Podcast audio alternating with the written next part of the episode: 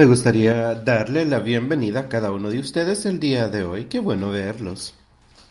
Vamos a comenzar el servicio de hoy cantando el cántico 271. Savior like a shepherd lead us. Es como nuestro obrero que viene por nosotros.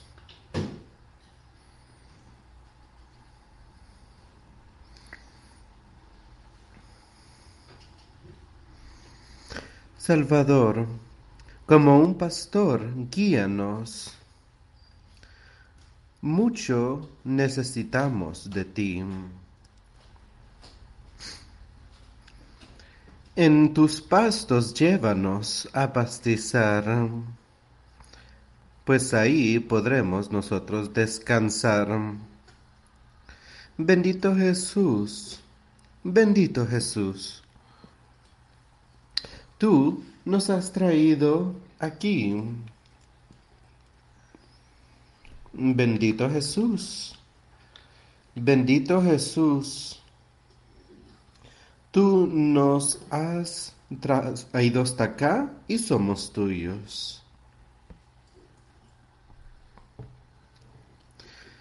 Nosotros nos alegramos de tenerte en nuestras vidas. Sé el guardián de nuestra energía. Mantén tu rebaño alejado del pecado. Te buscamos para que te encargues de nosotros.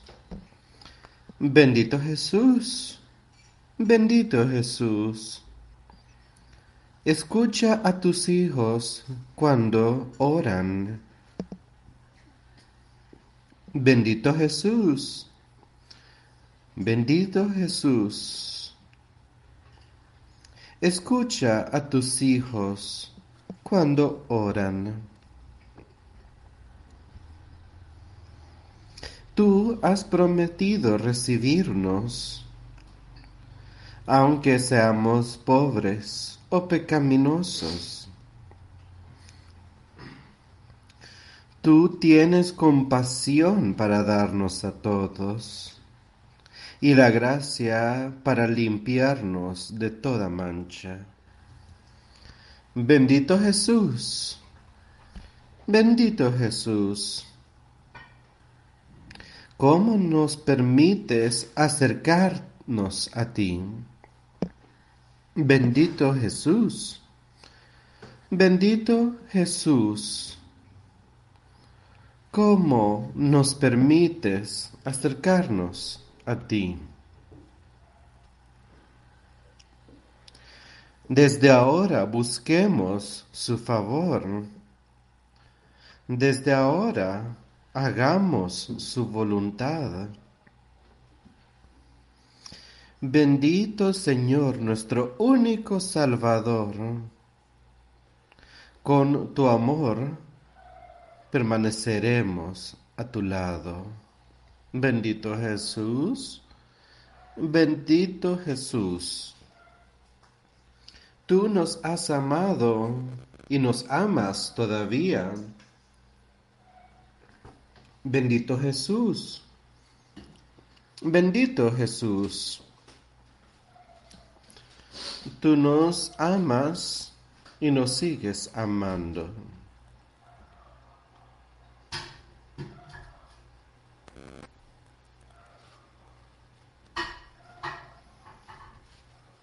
En primer lugar, me gustaría darle mi apreciación a todos ustedes, para los que vinieron aquí ayer e hicieron trabajo de mantenimiento aquí en la iglesia, todo lo que se necesitaba hacer. Ciertamente aprecio todo lo que hicieron, la ayuda de todos, incluyendo las mujeres que vinieron y trajeron comida, también aquellas que limpiaron la iglesia después. Les agradecemos por todo lo que sucedió aquí ayer.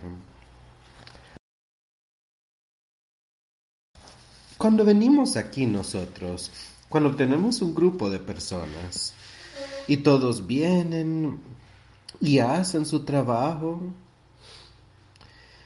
y luego obtenemos un producto finalizado, algo que podemos ver y decir, esto hicimos nosotros, fue un trabajo bien hecho. esa parte natural ahí, pues creo que fue un buen trabajo el que nosotros hicimos.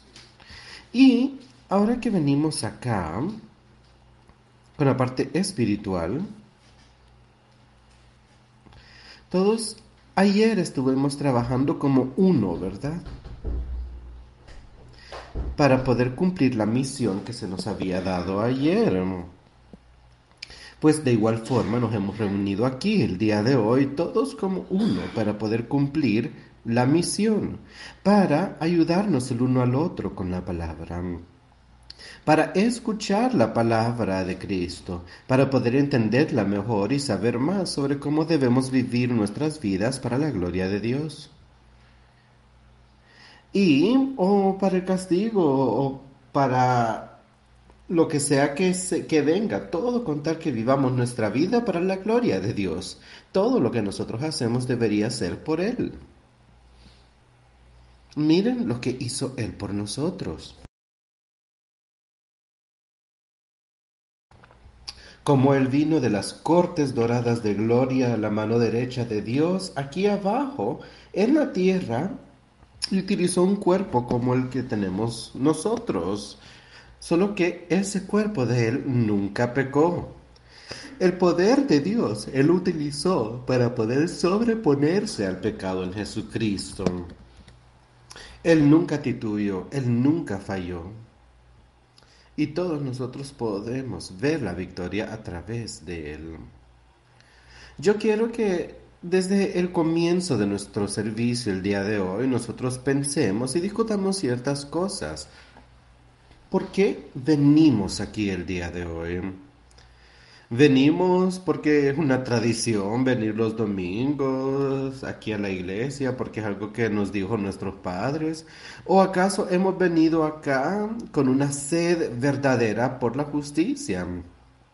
Venimos queriendo saber más sobre Jesucristo y Dios Padre y lo que todos ellos han hecho por nosotros y lo que podemos nosotros hacer para ayudar en esa condición acá, en lo que sea que Él desea que yo haga aquí sobre la tierra.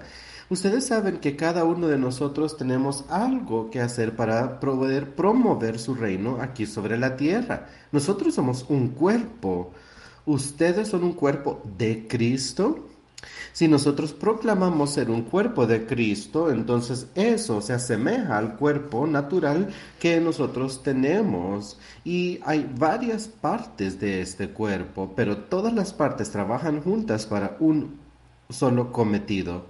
Hemos venido nosotros aquí el día de hoy en unión espiritual. Somos ahora parte del cuerpo de Jesucristo.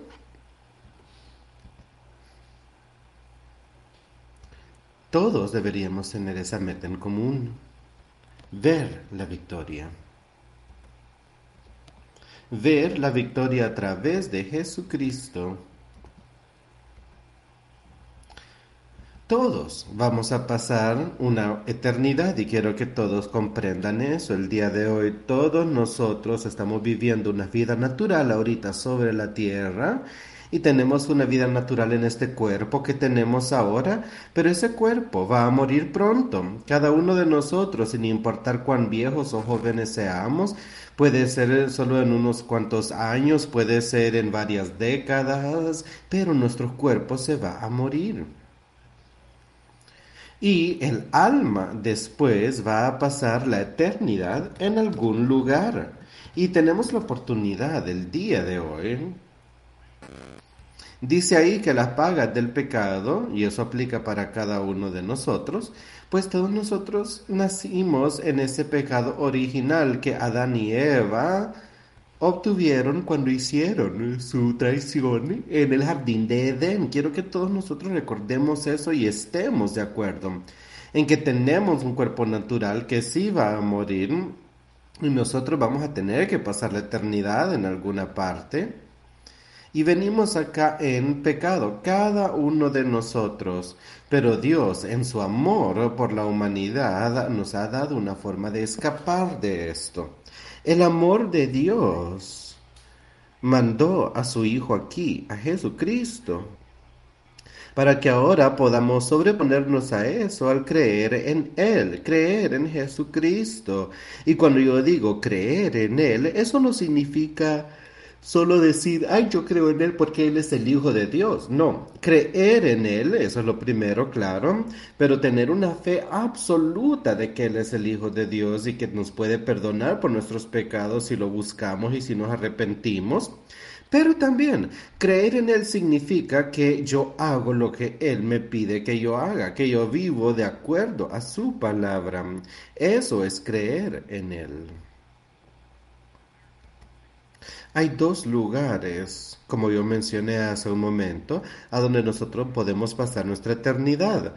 Todos aquí el día de hoy, o que escucha el sonido de mi voz, quiero que sepan que van a pasar la eternidad en algún lugar y solo hay dos lugares.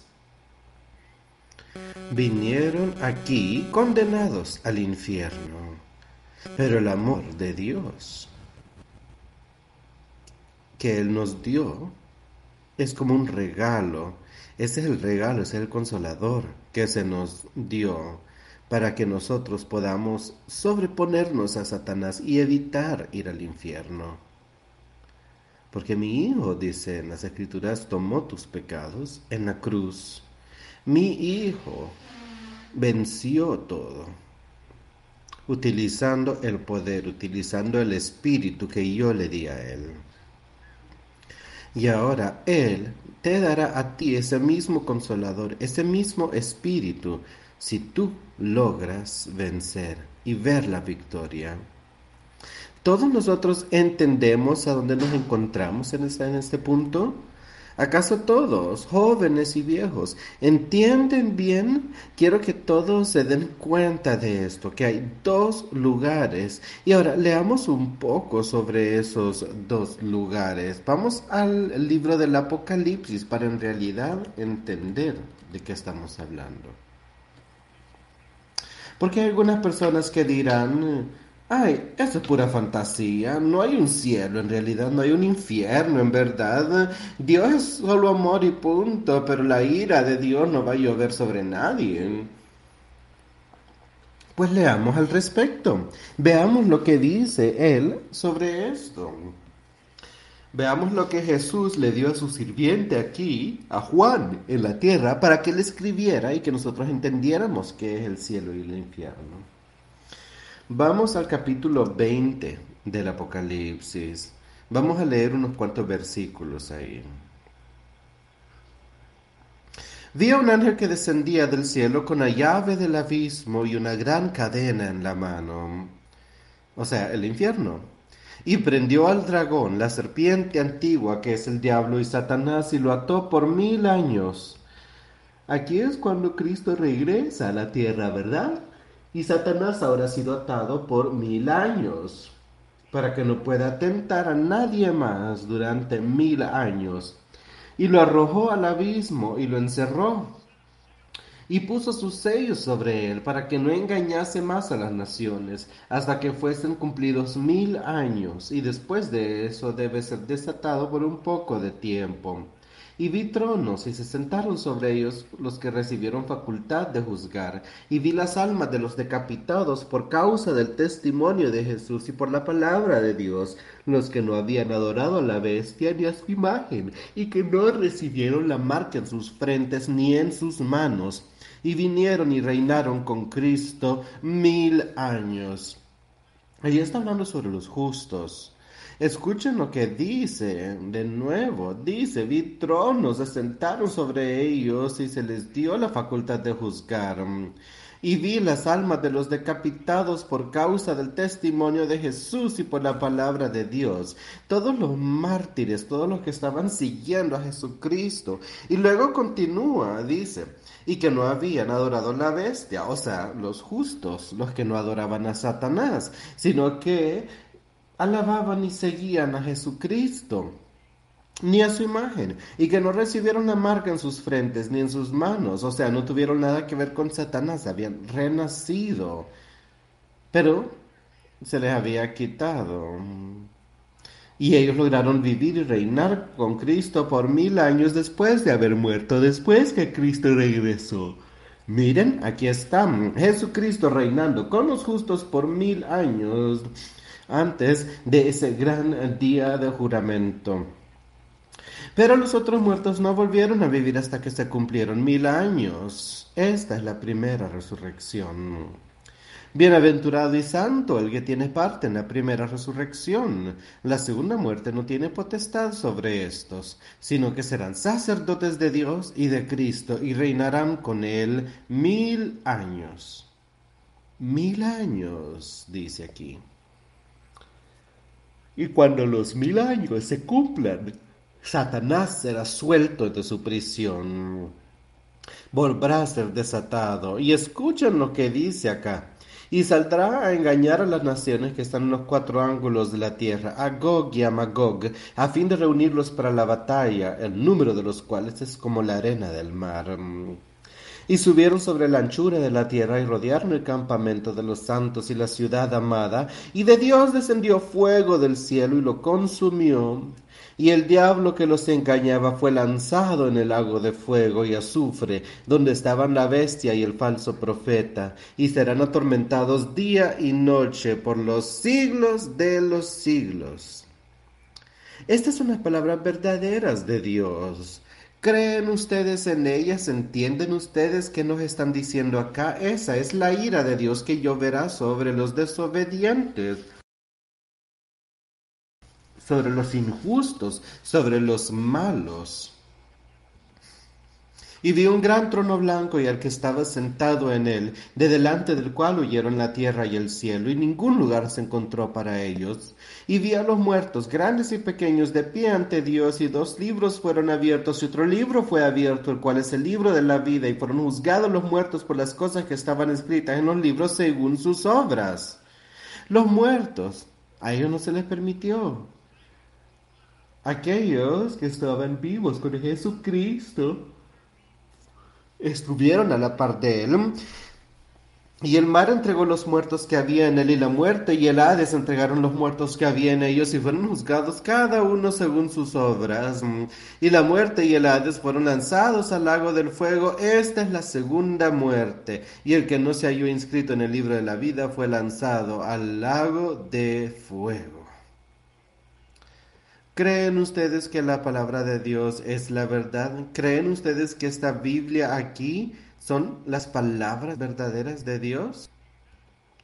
Si es así, entonces tienen que creer en el infierno, ya lo establecimos. Pensamos que los justos van a un lugar distinto y eso ya lo establecimos ahorita leyendo esta palabra. Ahora escuchen con cuidado qué es lo que está viendo con los justos. Vi un cielo nuevo y una nueva tierra, porque el primer cielo y la primera tierra pasaron y el mar ya no existía más. Todo sobre esta tierra pienso yo que Juan vio todo esto y él vio que la tierra cambió, que será una nueva tierra. Y yo, Juan, vi la santa ciudad, la nueva Jerusalén, descender del cielo de Dios, dispuesta como una esposa ataviada para su marido y oí una gran voz del cielo que decía, He aquí el tabernáculo de Dios con los hombres, y él morará con ellos, y ellos serán su pueblo, y Dios mismo estará con ellos como su Dios. ¿Acaso no es algo maravilloso que imaginarnos ahora que Satanás ha sido destruido y que fue lanzado al infierno para que nunca pueda volver a tentar a los justos. Y ahora estarán con Dios por siempre. Serán su pueblo y Dios estará con ellos y será su Dios. Y Dios borrará todas las lágrimas de sus ojos y no habrá más llanto, ni clamor, ni dolor ya no habrá dolor porque las primeras cosas pasaron. Yo pienso que es ahí donde ya no va a haber más recuerdo de esta tierra, recuerdo de nada, ni recuerdo de dolor, nada. Todas esas cosas se nos quitarán. No habrá nada de llanto, porque las primeras cosas pasaron. O sea, esta tierra, nuestras vidas sobre esta tierra, todo eso ya pasó, ya quedó en el pasado. Y ahora estamos en eternidad, en cualquier condición que nosotros hayamos elegido, estar claro. Nacimos acá, en el pecado, en el pecado original. Tenemos la oportunidad para tomar una elección, para aceptar a Jesucristo. Y vivir según sus palabras y estar con Él. Y el que estaba sentado en el trono dijo, He aquí yo hago nuevas todas las cosas. Y me dijo, escribe, porque estas palabras son fieles y verdaderas. De nuevo, yo creo en esto completamente. Estas son las palabras de Dios. Y yo creo en que esto va a suceder justo como nosotros nos metimos en un vehículo el día de hoy para venir aquí y ahora estamos sentados en este edificio. Así como esto sucedió, pienso que esto también va a suceder con igual de certitud como la certitud de que estamos aquí nosotros el día de hoy. Y hoy tenemos esa oportunidad fantástica de saber esto y de no estar engañado por Satanás. Ya se nos advirtió de esto, ya hemos repasado estas cosas una y otra vez. Ya las hemos repasado antes. Ahora, las creemos. Y el que estaba sentado en el trono dijo, He aquí yo hago nuevas todas las cosas. Y me dijo, Escribe, porque estas palabras son fieles y verdaderos. Y me dijo, Hecho está, yo soy el alfa y la omega, el principio y el fin. Al que tuviere sed, yo le daré gratuitamente de la fuente del agua de la vida. Él dijo, esto ya está escrito, ya está hecho. Cuando vino Jesús y murió aquí sobre la cruz, entonces ya terminó la redención del hombre, terminó. Él logró vencerlo todo por nosotros, por ustedes. Y ahora está diciendo en esta parte, ya está hecho todo, ya la ira de Dios llovió sobre los malvados y fueron enviados al infierno. El amor de Dios ha traído a todos los justos, a todos los que caminaron con Él a su reino, a ese reino nuevo. Y Él está ahí con ellos por siempre de los siempre. Amén. Yo soy el alfa y el omega, el principio y el fin. Al que tuvieres hecho le daré gratuitamente de la fuente del agua de la vida. El que venciere heredará todas las cosas. Y yo seré su Dios y él será mi hijo. El que venciere, ya hemos hablado bastante sobre vencer aquí recientemente. ¿A qué se refiere ahí? Ahí se refiere a sobreponernos a vencer al pecado. No es imposible para nosotros si tenemos a Dios. Si solo lo escuchamos y caminamos con Él. Todas las cosas son posibles a través de Jesucristo. Y cuando alguien les diga que todo lo que tienen que hacer ustedes es decir una oración y ya, y luego seguir viviendo su vida carnal, esa es una mentira derecha desde el infierno, que puede meter a la gente al infierno. Tienen que arrepentirse, tienen que vivir esa vida arrepentidos y caminar según caminó Jesucristo. Si es que esperan ver y ser parte de todo esto. Pero los cobardes e incrédulos, los abominables y homicidas, los fornicarios y hechiceros, los idólatras y todos los mentirosos tendrán su parte en el lago que arde con fuego y azufre, que es la muerte segunda. Ahora, ¿ven eso en la gente justa? Ese tipo de estilo de vida, cuando ustedes dicen, sí, yo estoy salvo, yo puedo vivir en ese estilo de vida y todavía seguir haciendo eso, esa es una mentira. Esos son los que estarán en la segunda muerte. Vino entonces a mí uno de los siete ángeles que tenían las siete copas llenas de las siete plagas postreras, habló conmigo diciendo, ven acá, yo te mostraré la desposada, la esposa del Cordero. Esa es la iglesia. Son los creyentes de Jesucristo. Son los que creen en su palabra completamente. Miren acá en el capítulo 22 hay un par de versículos ahí que me gustaría que leyéramos. Comenzando ahí con el versículo 6. Y me dijo, estas palabras son fieles y verdaderas, y el Señor, el Dios de los espíritus de los profetas, ha enviado su ángel para mostrar a su siervo las cosas que deben suceder pronto. De nuevo, yo creo en lo que leo acá.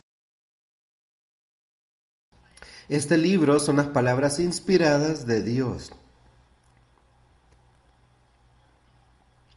Dios, el Dios de los profetas, el Dios él mandó a sus ángeles, a su mensajero, para enseñarle a sus siervos las cosas que deben suceder pronto. Los siervos son aquellos de nosotros que lo estamos siguiendo. Y dice, he aquí, vengo pronto. Y vendrá. Él entrará pronto en sus vidas. Bienaventurado el que guarda las palabras de la profecía de este libro. Él dice, escuchen con cuidado, dice, vengo pronto, y luego dice, bienaventurado el que guarda las palabras de la profecía, las palabras, las enseñanzas de este libro. Y ahí está hablando sobre todo el libro. La palabra, el Evangelio de Jesucristo, de eso es lo que está hablando. Uno no puede decir, sí, voy a hacer una parte de esto, pero no parte de esta otra cosa. No, hay que creer en todo. Y yo, Juan, soy el que oyó y vio estas cosas, y después que las hube oído y visto, me postré para adorar a los pies del ángel que me mostraba estas cosas. Pero él me dijo, mira, no lo hagas, porque yo soy consiervo tuyo, de tus hermanos de los profetas y de los que guardan las palabras de este libro. Adora Adiós. Y eso es lo que les estoy diciendo el día de hoy. Yo soy su mensajero. Yo estoy dándole el mensaje a ustedes, así como Juan lo recibió y lo escribió para que pudiéramos seguirlo. Y ahora yo soy su mensajero. Y les estoy diciendo.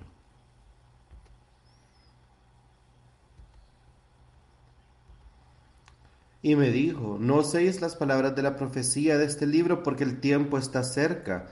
Y yo no quiero sellar esas cosas y no entregárselas a ustedes. Quiero que ustedes las vean. Yo quiero evangelizárselas a ustedes. Quiero enseñárselas a ustedes. Porque el tiempo está cerca. El tiempo está cerca para que nosotros estemos fuertes frente a Satanás y que nos rebelemos contra Satanás, no contra Dios. Cuando no caminamos con Él, nos rebelamos contra la palabra de Dios. Pero cuando caminamos con Jesucristo nos rebelamos en contra del pecado. Y sí podemos tener victoria por sobre el pecado. Cuando alguien les diga que ustedes no pueden tener poder, esa es una mentira. Ustedes sí pueden tener poder por sobre el pecado. Él nos prometió enviarnos el Espíritu Santo. Él dijo, yo te haré renacer. Escuchen su palabra y crean en ella. El que es injusto sea injusto todavía, y el que es inmundo sea inmundo todavía, el que es justo practique la justicia todavía, el que es santo santifíquese todavía. Y eso es lo que va a suceder en ese momento.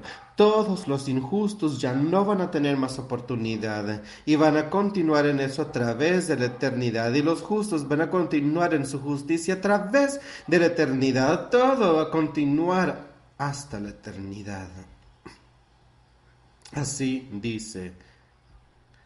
He aquí yo vengo pronto, mi galardón conmigo para recompensar a cada uno según sea su obra.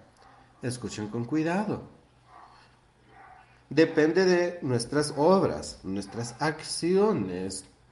Yo sé, yo se los digo prácticamente cada semana, que la, la, salvación viene gracias a las obras. No, la fe, lo siento, lo dije mal. La salvación viene por la fe, pero la vida eterna viene dependiendo a cómo vivamos a partir de ese punto. Y sí, vamos a hacer errores, pero Cristo está ahí para perdonarnos. Sin embargo, Él nos dice, perfectamente claro que se nos va a recompensar según nuestras obras. Ahora, si yo continuara en el pecado, en la maldad, ¿creen que yo podría estar ahí junto a los justos? No. ¿Qué es lo que dice ahí? Al inmundo que siga siendo inmundo. Ahí habla sobre todos aquellos idólatras, fornicarios, etcétera, que van a nadar en el lago de fuego. Él no dice que ellos van a tener una parte en la vida eterna, sino en el fuego eterno.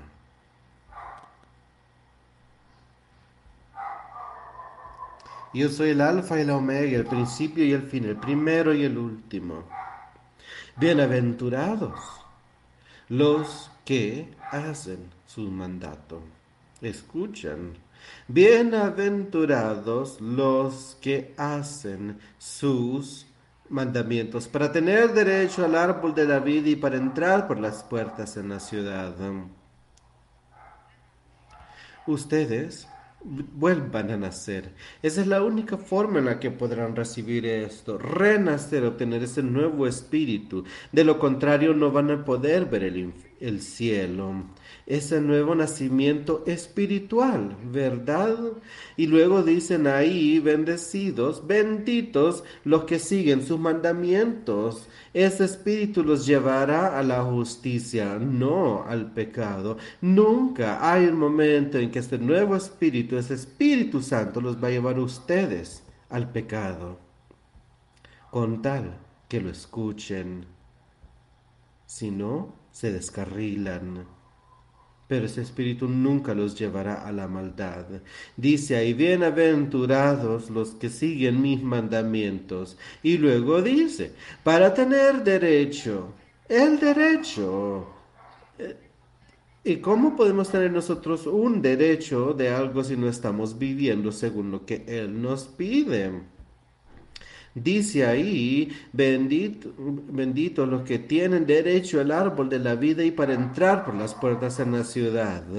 Pueden entrar a través de esas puertas de perla al nuevo Jerusalén, esa ciudad donde Dios vive con todos los suyos. Mas los perros estarán afuera, y los hechiceros, los fornicarios, los homicidas, los idólatras, y todo aquel que ama y hace mentira están afuera de la ciudad. ¿Entienden eso ustedes? Ellos no son parte de esto. Yo Jesús he enviado mi ángel para daros testimonio de estas cosas en las iglesias. Yo soy la raíz y el linaje de David, la estrella resplandeciente de la mañana. Y el espíritu y la esposa dicen, ven. Y el que oye diga, ven. Y el que tiene sed, venga. Y el que quiera, tome del agua de la vida gratuitamente. El que quiera, dice. Él dice, yo se los daré a ustedes. Ya leímos ahí sobre cómo él dijo que a cada hombre él le daría, le daría esa agua de vida le daría a todos los que tienen sed.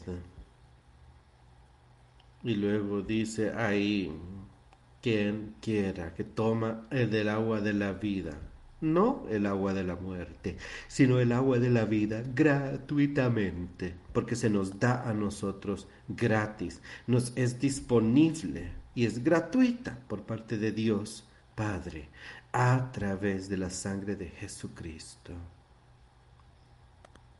Son palabras maravillosas de vida y espero que nosotros hayamos establecido con todos aquí el día de hoy que estamos aquí viviendo, pero que todos vamos a morir y que todos tenemos la oportunidad mientras estamos vivos de tener una vida eterna. Y nosotros sabemos que hay dos lugares a donde las personas pueden pasar su eternidad. Todos acá vamos a estar en alguno de estos dos lugares, sea en la vida eterna o la muerte eterna, en uno de los dos. Ya hemos establecido esas cosas. Hemos establecido cómo nosotros podemos sobreponernos. Se dice ahí que se nos va a juzgar por nuestras obras. A los justos se les juzgará por sus obras y por las cosas que han hecho y por lo que el Espíritu de Dios ha hecho en ellos, no por sus obras, sino por el Espíritu de Dios obrando a través de ellos. Y los injustos se les juzgará por el Espíritu de Satanás efectuándose a través de ellos. ¿Qué vamos a elegir nosotros? Ustedes pueden tomar la decisión. Todos nosotros somos agentes libres. Podemos hacer la elección de no hacer nada y continuar viviendo nuestra vida como si nada para terminar en el infierno. Y déjenme decirles que van a haber muchas personas religiosas en el infierno. Muchas personas que van a vivir una vida inmoral en el infierno. Pero no va a haber ni una sola persona justa en el infierno. Ni una. No va a haber ni una tan sola persona en el infierno que haya tenido el Espíritu Santo dentro de sí. Pueden haber algunos que se han alejado del Espíritu Santo, pueden haber muchos que lo han rechazado porque no creyeron en Él, porque no lo aceptaron. Pero en el cielo estarán todos aquellos que aceptaron a Jesucristo, que caminaron con Dios. Y cualquier parte de la vida en la que ellos vivieron habrán seguido sus mandamientos, si fue antes de Moisés o después de él, antes o después de Jesucristo, habrán vivido según él desea que ellos viven y creyeron en Jesucristo y vivieron según el Maestro. No se trata de venir acá y decir unas cuantas palabras y luego olvidarnos de ellas. Esto se trata de un compromiso y es una cosa que nos cambia la vida. Si su vida no ha cambiado, si ustedes todavía están caminando por ahí con una mente carnal, yendo a los mismos lugares a los que solían ir, haciendo las mismas cosas, diciendo lo mismo, vistiéndose de la misma forma, todas estas cosas, pues ustedes no han cambiado. Hay una diferencia, habrá una diferencia en sus vidas. Y es una buena diferencia que les dará paz.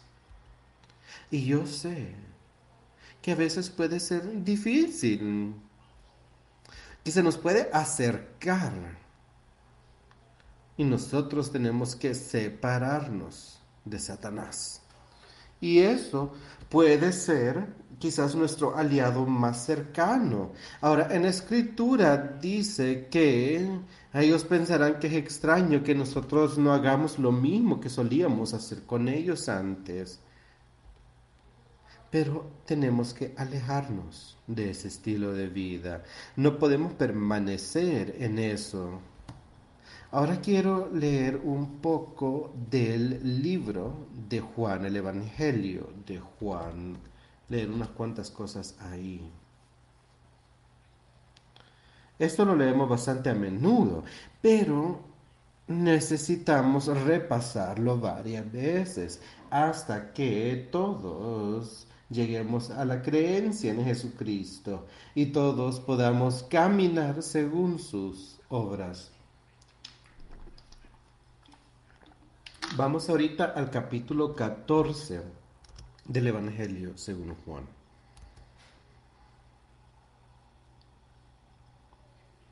Vamos al versículo 15 del capítulo 14. Quiero que escuchen. Las mismas palabras que escribió Juan en aquel entonces aplican. Si me amáis, guardad mis mandamientos. Estas son las palabras de Jesús, escrito en rojo. Esto es lo que él dijo. Si me amáis, guardad mis mandamientos. ¿Lo, lo aman ustedes? ¿Quieren caminar con él? Y yo rogaré al Padre, recuerden, de esto hablamos recientemente, yo rogaré al Padre y os dará otro consolador para que esté con vosotros para siempre. Eso es lo que acabamos de decir, ¿no? De eso acabamos de hablar, sobre los creyentes acá que reciben ese consolador, lo van a tener a Él por siempre. Estar Piensen sobre esa palabra, hablaremos un poco más sobre el significado de estar con alguien. Él estará con vosotros para siempre. el Espíritu de verdad, al cual el mundo no puede recibir porque no le ve ni le conoce. Pero vosotros le conocéis porque mora con vosotros y estará en vosotros. No os dejaré huérfanos, vendré a vosotros. ¿Acaso no, es algo lindo que pensar? No nos va a dejar huérfanos. Sin ese Espíritu Santo nosotros somos huérfanos o somos míseros. No podemos tener la paz. No podemos tener esa paz bendita. Aquellos que tienen paz con Dios van a poder ver benditos son ellos. Porque ellos van a heredar el reino de Dios. Aquí está hablando con aquellos que están en paz, porque tienen a Dios Padre viviendo dentro de sí. Ahí nos dice, no os dejaré huérfanos, vendré a vosotros. Todavía un poco y el mundo no me verá más, pero vosotros me veréis, porque yo vivo, vosotros también viviréis. En aquel día vosotros conoceréis que yo estoy en mi Padre y vosotros en mí y yo en vosotros ustedes podrán entender esas cosas. Que Jesucristo es parte del Padre y Él está ahí orando por nosotros.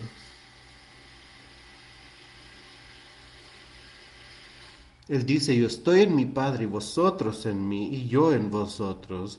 ¿Y en qué nos convierte eso? Nos convierte en uno como habíamos leído anteriormente. Ahora somos uno con Él y podemos heredar el reino de Dios. Ahora somos uno con Él. Y en ese día, ese día, nosotros sabremos que Él está en su Padre y nosotros en Él y Él en nosotros. El que tiene mis mandamientos y los guarda, ese es el que me ama. Y el que me ama será amado por mi Padre, y yo le amaré, y me manifestaré a él. ¿Cómo puede manifestarse ante ustedes? Cuando decimos manifestarse, es cómo puede Él presentarse, hacerse ver ante ustedes, llenar sus vidas, cómo puede pasar. Pues aquí nos lo dice claramente. El que guarda mis mandamientos y los guarda, el que vive, según ellos, es el que me ama. No solo el que los conoce, sino el que los guarda, o sea, el que los hace, el que los sigue. Ese es el que me ama. Tenemos ese amor por Él. Nosotros no queremos hacer nada que pueda ser nocivo para Dios, ¿verdad?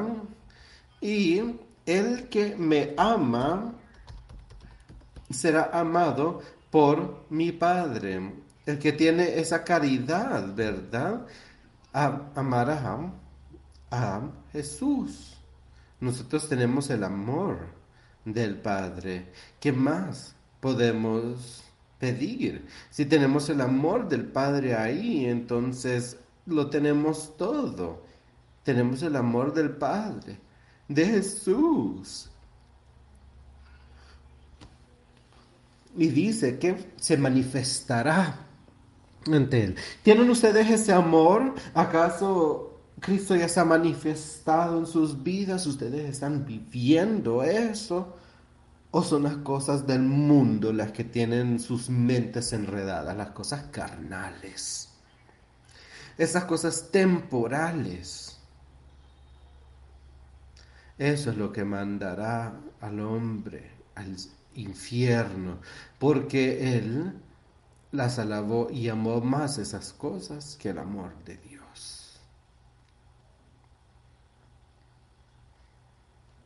Leamos ese último versículo otra vez. El que tiene mis mandamientos y los guarda. Estas son las palabras de Jesús, recuérdenlo. Ese es el que me ama, y el que me ama será amado por mi Padre, y yo le amaré y me manifestaré ante él. Yo te daré poder, es lo que me está diciendo con esto. Si Él hace que su espíritu se manifieste dentro de ustedes, ustedes podrán sobreponerse a todo Ahora pasemos al siguiente capítulo, al capítulo 15. Comenzaremos con el primer versículo. Yo soy la vid verdadera y mi padre es el labrador. Todo pámpano en mí que no lleva fruto lo quitará, y todo aquel que lleva fruto lo limpiará para que lleve más fruto. De nuevo, estas son las palabras de Jesucristo. Ahora, si somos un pámpano, una rama, somos parte de la vid. Pero si no estamos llevando a fruto, si no estamos manteniendo sus mandamientos, si no estamos rindiendo fruto, entonces todo pámpano en mí que no lleva fruto lo quitará el Padre, el labrador. Él es el que cuida la vida. Y dice ahí que todo el que no lleva fruto lo arranca, pero el que sí lleva fruto lo limpia para que lleve más fruto. Para hacer esas labores tenemos que mantener sus mandamientos. Dice ahí, yo te ayudaré a rendir más y más fruto. Pero dice aquellos que escuchen mi palabra y no la sigan, van a ser arrancados y tirados al fuego eterno. Ya vosotros estáis limpios por la palabra que os he hablado. Permaneced en mí y yo en vosotros. Como el pámpano no puede llevar fruto por sí mismo si no permanece en la vid, así tampoco vosotros si no permanecéis en mí. Yo soy la vid, vosotros los pámpanos. El que permanece en mí, escuchen, permanece en mí y yo en él, este lleva mucho fruto, porque separados de mí nada podéis hacer. De nuevo, son las palabras de Jesucristo.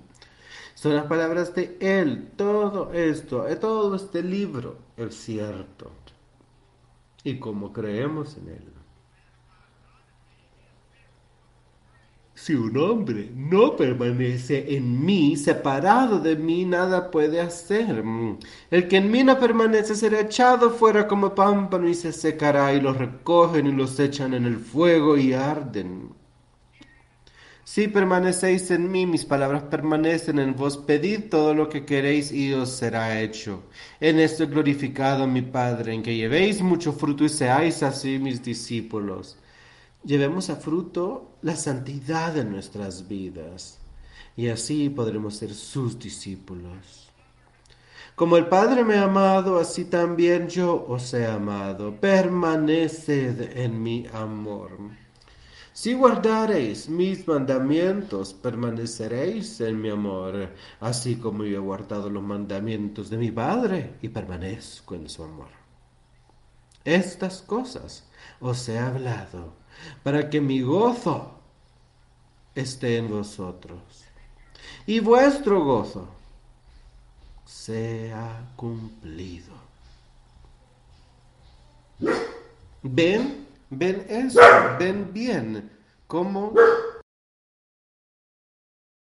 como todas escrituras van de la, de la mano la una a la otra, cómo tenemos que vivir nuestras vidas, porque hay dos lugares en los que podemos pasar la eternidad y aquí nos dicen cómo podemos tener esa vida eterna. Solo a través de Él, aceptándolo, siendo parte de su reino sobre esta tierra y caminando a la mano de Él, a la par no diciendo un día, sí soy cristiano, y después otro día saliendo y viviendo el estilo de vida carnal y mundano. Eso no va a funcionar. Tenemos que profesar que sí creo en Jesucristo y voy a caminar con Él porque yo he renacido, yo odio el pecado, es lo que tenemos que decir. En esa condición debemos estar eh, para odiarlo, para destruir la maldad con el poder de Dios.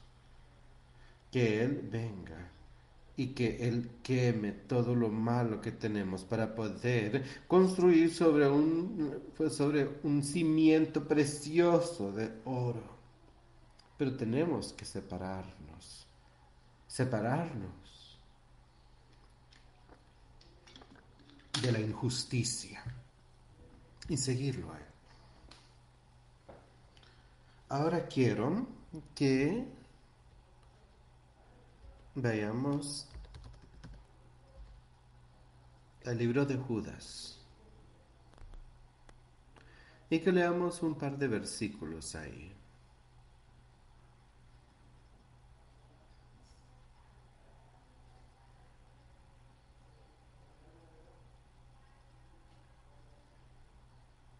Vamos a comenzar con el primer versículo.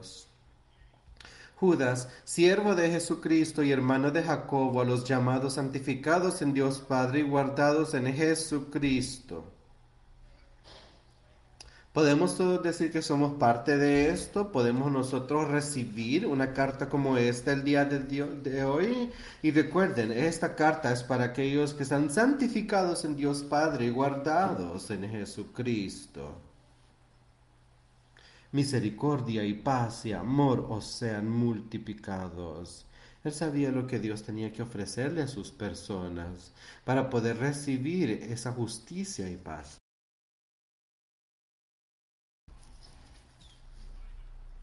Dice, amados, por la gran solicitud que tenía de escribiros acerca de nuestra común salvación, me ha sido necesario escribiros exhortándoos que contentáis ardientemente por la fe que ha sido una vez dada a los santos. ¿Qué significa eso? Amados, por la gran solicitud que tenía de escribiros acerca de nuestra común salvación, está diciendo, voy a ser vigilante de estas cosas, quiero asegurarme que ustedes entiendan. Y dice, les estoy escribiendo sobre nuestra común salvación. Y luego continúa y dice, me ha sido necesario escribiros, exhortándoos, que contendáis ardientemente para recordarnos de que esto es algo de lo que tenemos que poner atención, diciendo que ardientemente debemos contener por la fe que ha sido una vez dada a los santos. Tenemos que ardientemente contender. Debemos seguir según su amor, según su palabra. Debemos dar todo nuestro mejor esfuerzo para contender por la fe que una vez se nos dio. Debemos contender por la palabra de Dios para que ésta siga viviendo dentro de nosotros y mantener esa fe fuerte dentro de nosotros. ¿Y por qué les está advirtiendo sobre todo esto? Escuchen dice, esta fe ha sido una vez dada a los santos y yo sé que también se le ha sido dada a las personas aquí el día de hoy. Me gustaría decir que se le ha dado a todas las personas en este universo y que todos entienden de lo que estamos hablando. Pero estas son sus verdades. ¿Y por qué les decía ahí que contendiera ardientemente por la fe que se les había dado, es porque eran las verdades de Dios. Y ahí está diciendo que hay que contender ardientemente. Y es por lo siguiente, les estaba dando un mensaje. Porque algunos hombres han entrado encubiertamente, los que desde antes habían sido destinados para esta condenación. Hombres impíos que convierten en libertinaje la gracia de nuestro Dios y niegan a Dios, el único soberano, y a nuestro Señor Jesucristo. Estas personas estaban justo en medio del rebaño del Señor, por eso les estaba advirtiendo. Y por eso es que yo sé que estas cosas han sucedido. Las personas se han podido infiltrar para engañarnos. Aquellos que antes estaban destinados para esta condenación, hombres impíos que enseñan palabras, que enseñan cosas que no van de la mano con la palabra de este libro. Y esto estaba sucediendo en esos días, era una advertencia y es la misma advertencia que nos aplica el día de hoy. Están tomando en libertinaje la gracia de nuestro Dios. Yo no vine acá para escuchar a las personas diciendo, ya es hora que te sientas bien contigo mismos y que seas fantástico por tu propio bien. Yo vine aquí para enseñarles la palabra de Dios. Si esto condena su alma, qué bien. Quizás van a hacer algo al respecto. Pero escuchemos su palabra. Estos hombres se habían alejado de la gracia de Dios, entrando al libertinaje, negando al único Señor Dios, a nuestro Señor Jesucristo. Y si estamos siguiendo a Satanás, si de cualquier forma estamos nosotros ignorando esta palabra y no la estamos manteniendo, pues no somos nada de distinto que ellos. Mas quiero recordaros, ya que una vez lo habéis sabido, que el Señor, habiendo salvado al pueblo, sacándolo de Egipto, después destruyó a los que no creyeron. Lo salvó, lo sacó de Egipto y luego lo destruyó porque perdieron su creencia porque no siguieron creyendo en Él. Y Él destruirá a estas personas aquí si nosotros no creemos en Él, si nosotros rechazamos su palabra. Debemos seguirlo, debemos ser fuertes amigos. O si no, Él nos rechazará y nos destruirá, así como ya hemos discutido y como hemos visto. Él va a destruir aquellos malvados. Ahora vamos a la primera de Corintios.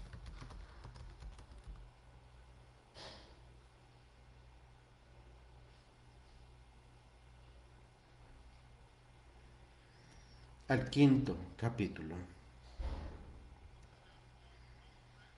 Veamos aquí cómo Pablo nos enseñaba sobre cosas malas que sucedían ese día. Estas son cosas que estaban sucediendo. Diciendo, de cierto se oye que hay entre vosotros fornicación y tal fornicación cual ni aun se nombre entre los gentiles, tanto que alguno tiene la mujer de su padre, y vosotros estáis envanecidos. ¿No debierais más bien haberos lamentado para que fuese quitado de en medio de vosotros el que cometió tal acción? Pablo estaba diciendo que aquí había alguien, un hermano de la iglesia, que estaba en pecado. Y esto puede suceder en varias instancias, como aquí el día de hoy hoy en día pueden haber personas enseñando herejía, cosas que van en contra de las palabras de Dios. Y ahí están diciendo, y vosotros estáis envanecidos. ¿No deberíais más bien haberos lamentado para que fuese quitado de en medio de vosotros el que cometió tal acción?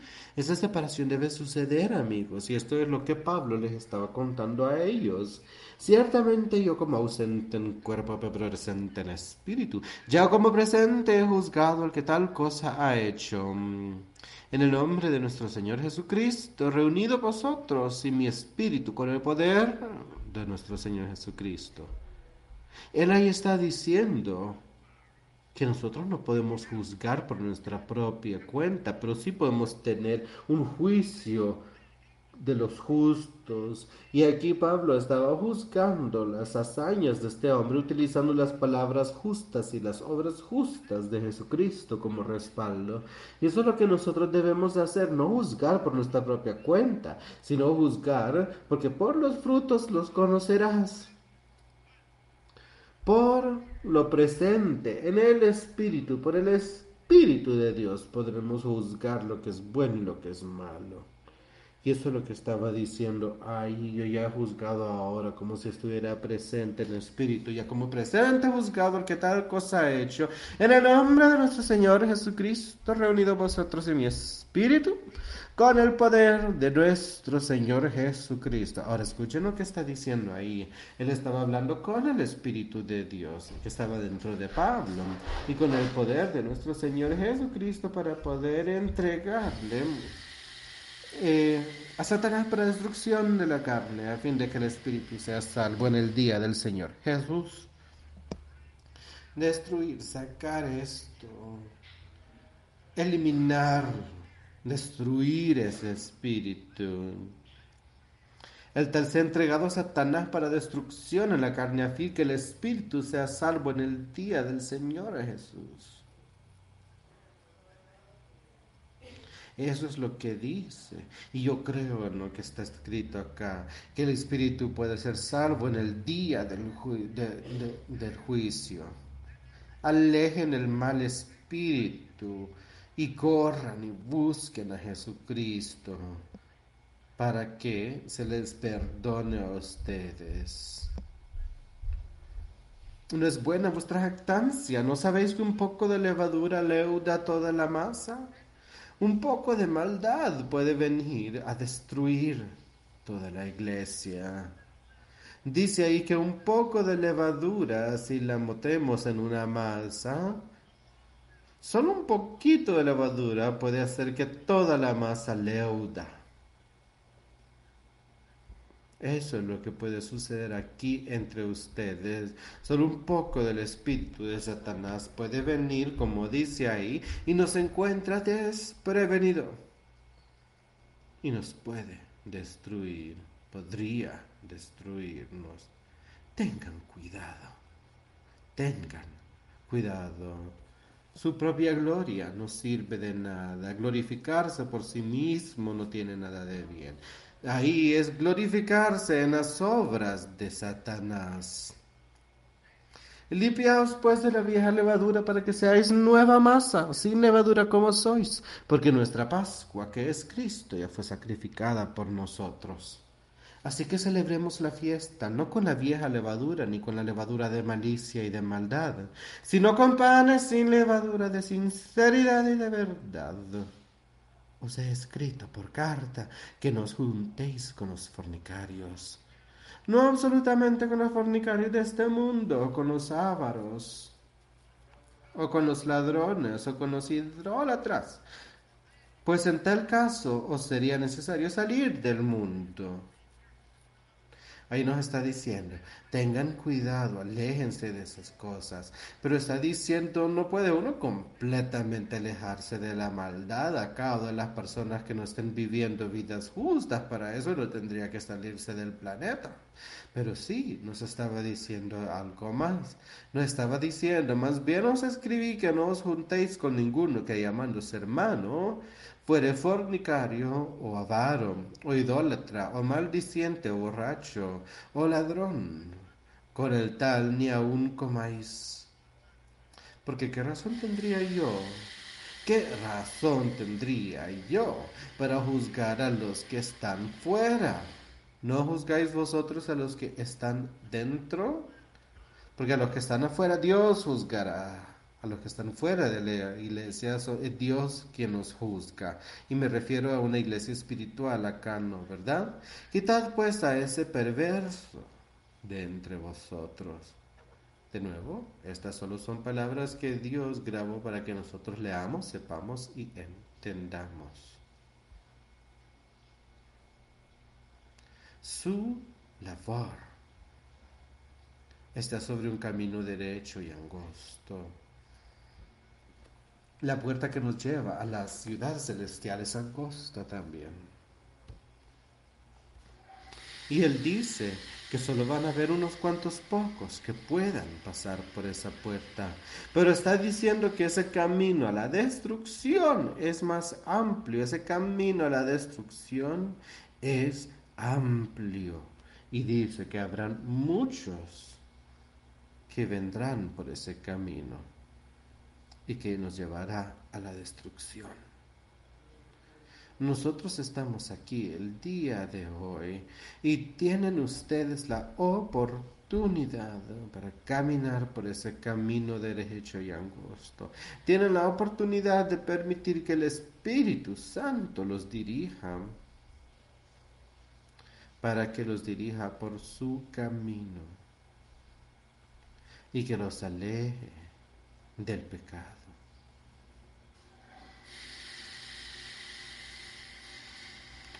Yo espero que cada uno de nosotros tomemos las cosas que hemos leído el día de hoy, que tomemos su palabra y que la creamos como la verdad, que la sepamos como la verdad la aceptemos como la verdad y lo sigamos a la victoria. Mantengan su escudo de fe, de fe en Jesucristo, fe en el poder de Dios frente a ustedes en todo momento. Esa es la primera línea de defensa y Él estará con nosotros. Permanezcan en Él. Permaneced en mi amor, dicen las escrituras, hasta el final. No dice ahí que permanezcamos en Él y que luego nos retractemos y sigamos como si nada. Permaneced en mí y yo permaneceré en ti hasta el final. Alábenlo, agradezcanle y caminemos con Él en los días que nos quedan. Vamos a cerrar esta reunión cantando el cántico 129. Who is that? ¿Quién es él?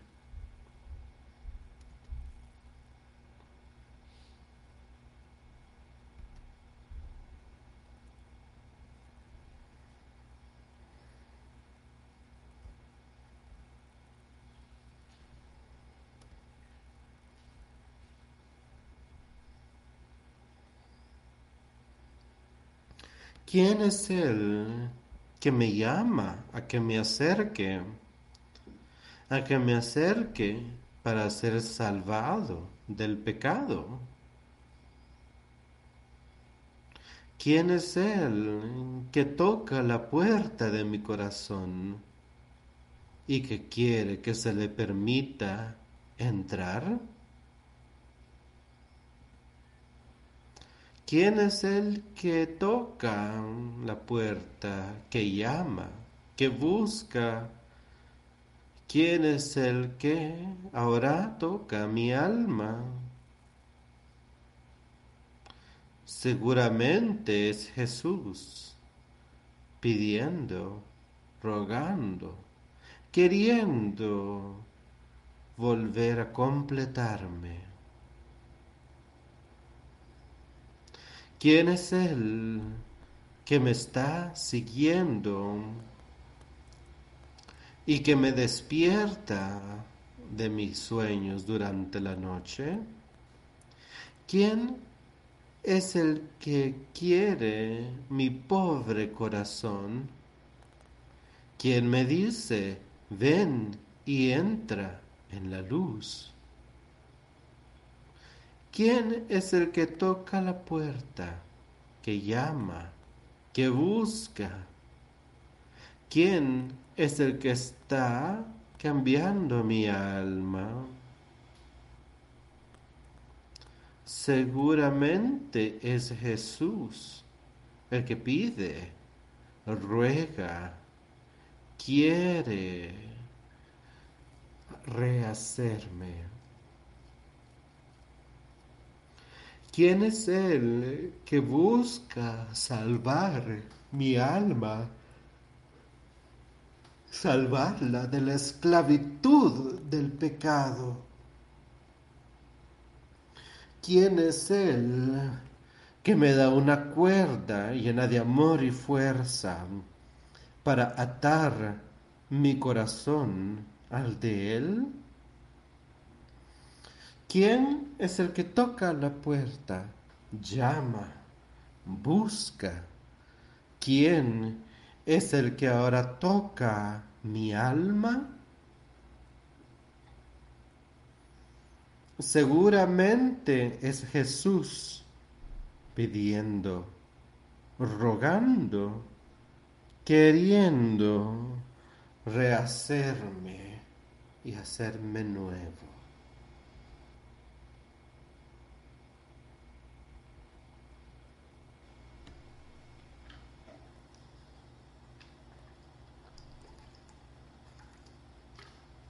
Hermano Michael, te bautizo en el nombre del Padre, del Hijo y del Espíritu Santo. Que el Señor te reciba.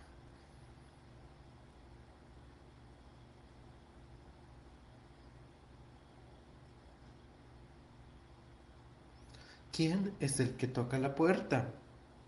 ¿Quién es el que llama? ¿Quién es el que toca tu alma? Seguramente es Jesús el que pide, el que ruega, el que quiere hacernos renacer. Ahí está. Ahí está. Él está ahí, en el trono, en su trono.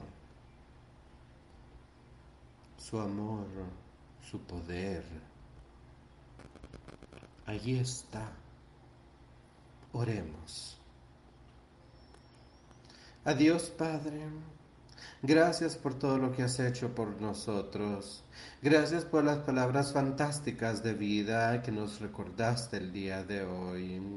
Dios, yo ruego que lo que sea que podamos hacer para aquellos que estén teniendo problemas aquí el día de hoy, pues demuéstranos qué podemos hacer y cómo podemos nosotros ayudarnos el uno al otro para permanecer fuertes en tu espíritu y así ver la victoria.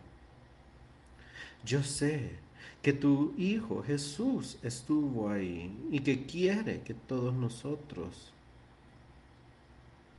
podamos vivir nuestra vida de forma mejor. Él nos quiere enseñar y queremos hacerlo mejor con lo que tú nos entregas. Todo esto te lo pedimos en el nombre de Jesús. Amén.